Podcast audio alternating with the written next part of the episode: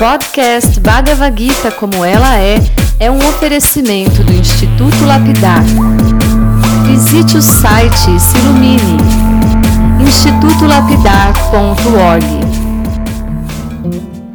Olá, seja muito bem-vindo, muito bem-vinda. Meu nome é Chandramukha Swami e esse é o podcast Bhagavad Gita como ela é, espiritualidade aplicada no cotidiano. Depois da gente falar sobre a importância da literatura védica, de mencionar que a Bhagavad Gita é o livro que resume a ciência da autorrealização e de descrever o cenário no qual a Gita se desenrolou, né? Aí sim nós demos início à leitura do primeiro verso, quando o rei Dhritarashtra, o cego Dhritarashtra, demonstrou a sua preocupação no que se refere aos acontecimentos da batalha de Kurukshetra entre seus filhos e seus sobrinhos, né, os Pandavas. Então, antes de, de prosseguir, eu queria falar um pouco mais sobre a tradução feita por Shila Prabhupada, que é o fundador do, do nosso movimento, né, sobre não apenas a sua tradução, mas também, principalmente, sobre os seus comentários, né? Porque eu sei que eu estou aqui falando para um público bastante grande, eu mesmo envio esse áudio para quase 1.500 pessoas diárias e muitas delas eu também sei que repassam, né? Para outros, eu imagino que entre eh, essas tantas pessoas, só algumas já leram a Bhagavad Gita e sabem da importância da, da tradução e do, dos, dos significados que Shila Prabhupada fez, ou seja, para a maioria esse tema é relativamente novo. Então eu senti a necessidade de explicar que existem muitas traduções e muitos outros comentários da Bhagavad Gita, mas nós entendemos que nem todos esses essas traduções e comentários são autorizados, né? São confiáveis. E por quê? Bom, eu conheço várias e várias traduções e posso afirmar que a maioria dos tradutores, de alguma maneira, intencionalmente ou não, eles adotaram como um padrão geral traduzir os versos de forma a minimizar a importância da, da pessoa de Krishna e todo o espírito da Bhagavad Gita fica comprometido. Ou seja, qualquer pessoa de mente aberta, de coração aberto e ao mesmo tempo com um conhecimento mínimo de sânscrito vai entender que Krishna é definitivamente um, um avatar da divindade suprema, ele deixa isso bem claro nos próprios textos da Bhagavad Gita, ele é mencionado o tempo todo na Bhagavad Gita como Bhagavan, que significa a suprema personalidade de Deus, que possui Van, Bhagya. Bhagya significa opulências. Né? Então, no próprio capítulo 4 da Bhagavad Gita, Krishna mesmo, ele, ele revela para seu discípulo, que é o guerreiro Arjuna, que esse mesmo conhecimento da Bhagavad Gita já havia sido apresentado por ele para o Deus do Sol há milhões de anos e que, devido ao, ao fator tempo, esse conhecimento havia se perdido. Né? E aí, então, há 5 mil anos atrás, Krishna voltou à Terra e novamente expôs essa ciência do yoga para Juna e deixou claro que ele tinha escolhido a Juna porque a Juna tinha algumas qualificações muito especiais. As palavras que Krishna usa é Bhaktosi Meshakat Chaiti. Ele era um Bhakta, Júnior é um Bhakta, um Bhakti Yogi, um, uma, um praticante do caminho da devoção, enfim, um devoto, né? Ishaka, um amigo direto de Krishna que coloca ele na posição de um devoto puro. E o que significa? É, o que eu quero dizer com isso? Significa que a Bhagavad Gita é um tratado destinado mais do que é, qualquer outra classe de pessoa para o Bhakta, para o devoto. E no decorrer dos nossos estudos, nós vamos entender que existem realmente três classes de estudantes da, do Bhagavad Gita, ou seja, o Karma Yogi, o Jnana Yogi e o Bhakti Yogi. E nesse ponto é bom lembrar que quando falamos de yogis, estamos falando de grandes almas, não é qualquer um que pode receber esse tratamento. Então eu falei sobre Karma Yogi, Jnana Yogi e Bhakti Yoga. O primeiro, Karma Yogi, é aquela pessoa que busca a vida espiritual, mas ainda, ainda tem motivações pessoais, né? não é todo mundo que consegue se livrar dos seus desejos pessoais. De qualquer modo, a gente está falando de uma grande alma, porque a maioria das pessoas leva uma vida completamente hedonista, especialmente nessa era, né? Está todo mundo interessado unicamente em satisfazer as demandas do seu corpo grosseiro, da sua mente, mas o Karma Yoga é diferente, é aquela pessoa que, embora ainda não esteja totalmente livre do conceito corpóreo, o Karma Yoga busca uma vida ética, uma vida disciplinada. O Karma Yoga geralmente tem uma postura religiosa no bom sentido da palavra, e na Índia, onde esse caminho é bastante popular, os karmas yogis costumam adorar os semideuses, tais como Durga, Indra, Katyayani, Surya, Ganesha, até Lakshmi Devi. E alguns karma yogis adoram diretamente Krishna, mas com motivação é, pessoal. E é importante, né, é bom lembrar que esses deuses essas deusas que nós mencionamos são personalidades grandiosas, eles possuem funções importantes no que se refere à administração universal, eles são servos da suprema personalidade de Deus. Então, o Karma Yogi é aquela pessoa que reconhece que existem autoridades espirituais no universo e que busca satisfazer seus desejos materiais é, através dos favores desses deuses. Né? Isso já é um avanço. Geralmente a pessoa tem muito ego, ela se acha autossuficiente, independente e ela não, não presta assim, nenhuma adoração, nenhum tributo a ninguém. Mas o Karma Yogi ele, ele entende a importância dessas personalidades superiores do universo. É claro que a meta última da vida não é, não pode ser essa a satisfação dos nossos próprios desejos é, materiais, nossos desejos pessoais. Isso vai ficar claro cada vez mais durante os nossos estudos, inclusive no capítulo 2 da Bhagavad Gita, uma passagem que é bem interessante, né? Essa passagem que Krishna diz categoricamente que a gente tem que ir além é, de karma kanda, que, ou seja, é, ele diz que as pessoas que têm pouco conhecimento, eles acabam realmente se apegando a uma parte dos Vedas que recomendam sacrifícios para você obter, através do sacrifício, a satisfação dos seus desejos, né? E afinal, no final das contas, a meta do Karma Yoga é o que? Se elevar a um planeta celestial superior, onde a qualidade de vida é muito melhor, né? Então as pessoas estão ávidas por vida opulenta, elas se atraem realmente por essa parte dos Vedas conhecida como Karma Kanda, mas Krishna diz que aquele que está atraído pelo linguajar florido dessa porção dos Vedas não é tão inteligente. É porque quando alguém executa sacrifício para obter algo material, tudo bem, ele vai receber isso, mas são benefícios temporários. Né?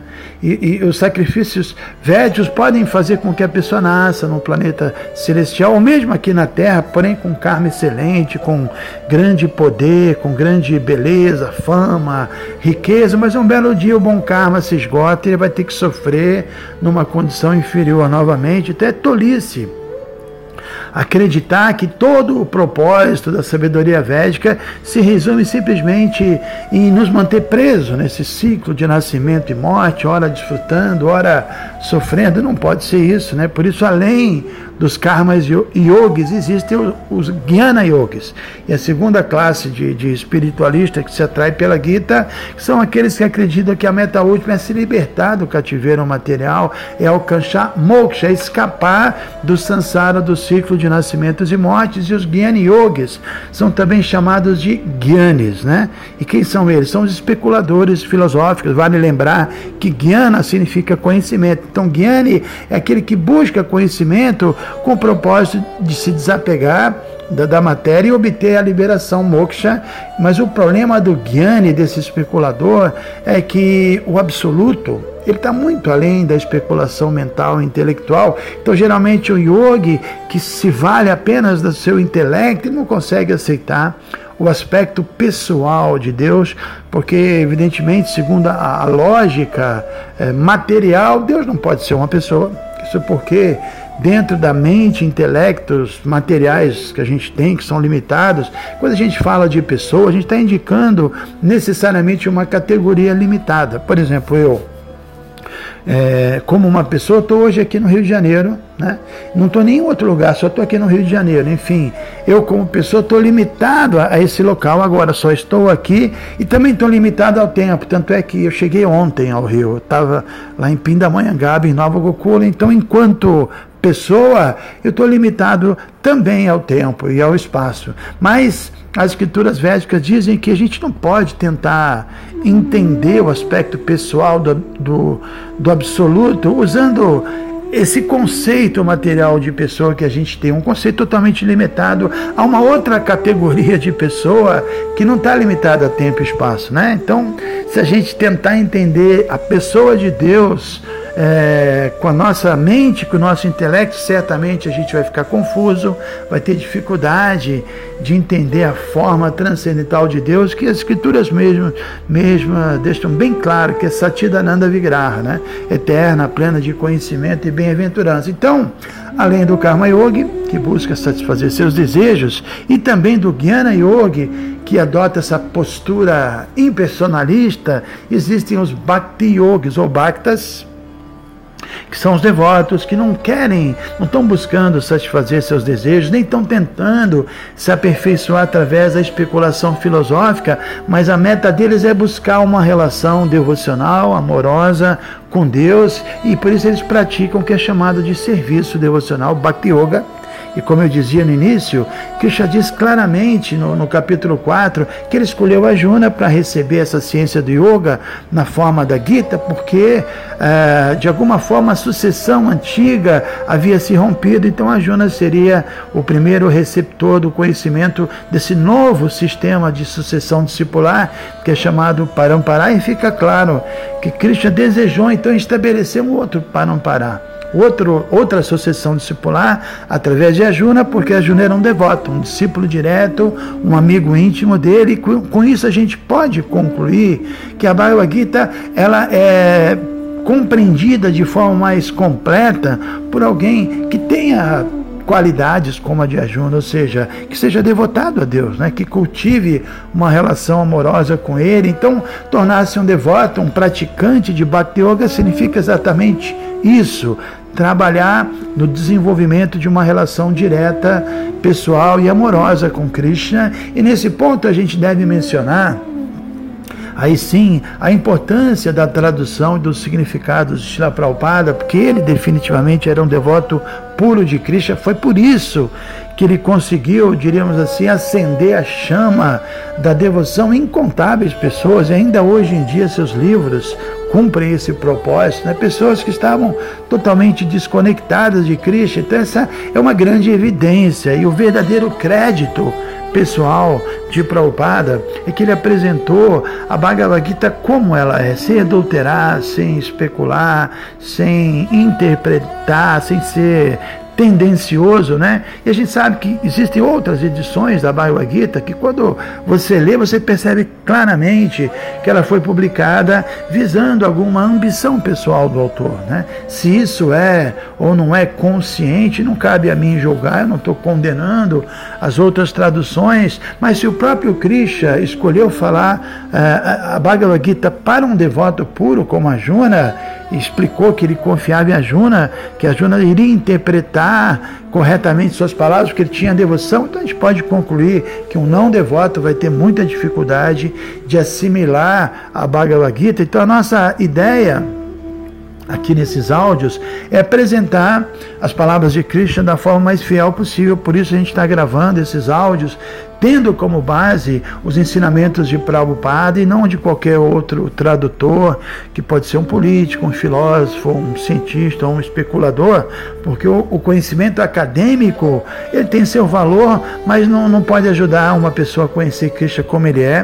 Prabhupada o tempo todo, ele nos advertia isso, Krishna é absoluto, não há diferença entre ele e seu nome, entre ele e sua forma, entre ele e suas palavras. Esse é um ponto muito difícil de ser entendida por alguém que não seja um devoto puro, por alguém que esteja tentando compreender o Bhagavad Gita é, sem se valer da sucessão discipular. Né? Por isso a gente vê que tem muitos supostos eruditos políticos e até suames de escolas monistas que quando eles traduzem, eles tentam banir, tentam eliminar Krishna quando eles comentam o Gita. E por que isso? Será má intenção explícita? Eu diria que não, eu prefiro acreditar que o problema é que eles não têm perfeito conhecimento mesmo acerca de Krishna. Então, quanto a isso, a gente pode lembrar que o Chaitanya, que é uma encarnação autorizada de Krishna para essa era. Ele diz claramente que quem tenta entender a Bhagavad Gita, se valendo da especulação, vai cometer um grande erro, vai ser inevitavelmente desencaminhado. Temos que ser humildes e admitir que atualmente nossos recursos, né, eles não são suficientes para a gente estudar entender Bhagavad Gita por conta própria. A gente precisa da ajuda dos devotos puros, como Arjuna, como Shila Prabhupada, senão a gente vai se confundir, eh, nós não iremos nos purificar o suficiente, a gente não vai se credenciar para voltar ao lá, voltar ao Supremo, que é a meta última. Então, falando francamente, aqueles que traduziram e comentaram o Bhagavad Gita sem fazer referência à posição suprema de Krishna, a sua missão, eles cometeram realmente uma ofensa aos pés de lótus de Krishna. E se a gente quer se salvar dessa ofensa, vamos ter que seguir os passos de Arjuna. E Arjuna aceitou Krishna como a suprema personalidade de Deus. Ou seja, por lógica, se a nossa conclusão for diferente da conclusão de Arjuna, a gente não está fazendo muito sentido estudar a Bhagavad Gita, mas se a gente compreende entende a Bhagavad Gita da mesma forma que a Arjuna, e aí sim a gente vai conseguir transformar a nossa vida, a gente vai se tornar um verdadeiro guerreiro espiritual como ele, a gente não precisa ficar assustado pensando que a nossa vida vai sofrer grandes transformações. Na verdade, as transformações acontecem sim, mas elas não são é, externas, elas são internas. E a Júnia é o melhor exemplo disso, quando no começo da, da Bhagavad Gita, a Júnia era um guerreiro. Já era um guerreiro, mas era um guerreiro confuso, um guerreiro enfraquecido pelas suas ilusões, pelos seus condicionamentos, mas de qualquer modo ele já era um guerreiro. E depois de ouvir o Bhagavad Gita, ele continuou sendo um guerreiro, mas ele se tornou um guerreiro espiritual pleno de convicções, dotado de um poder extraordinário, então não houve mudança externa. Ele era um guerreiro, continuou sendo um guerreiro. Então, esse é o resultado da gente estudar e entender a Bhagavad Gita. Nada vai ser mudado na nossa vida, pelo, pelo menos do ponto de vista externo. O que tem que mudar é a nossa realmente a nossa consciência, né? Nós temos que nos livrar da consciência corpórea e, e despertar a nossa consciência espiritual. E com consciência espiritual a gente vai ser tão forte quanto a Juna e a gente aí sim vai conseguir vencer todas as nossas batalhas internas. Hare Krishna. Sabe quando ouvimos informações transformadoras e sentimos que elas já existiam dentro de nós, porém estavam latentes?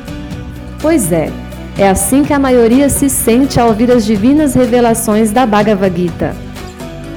Faça você também parte desse rol de pessoas que tiveram a fortuna de se reconectarem consigo mesmas através da mensagem da Gita, a doce canção de Krishna, que, como um bálsamo divino, flui de sua flauta encantada para ajudar a expandir a compreensão sobre nós mesmos e sobre o real significado da nossa vida.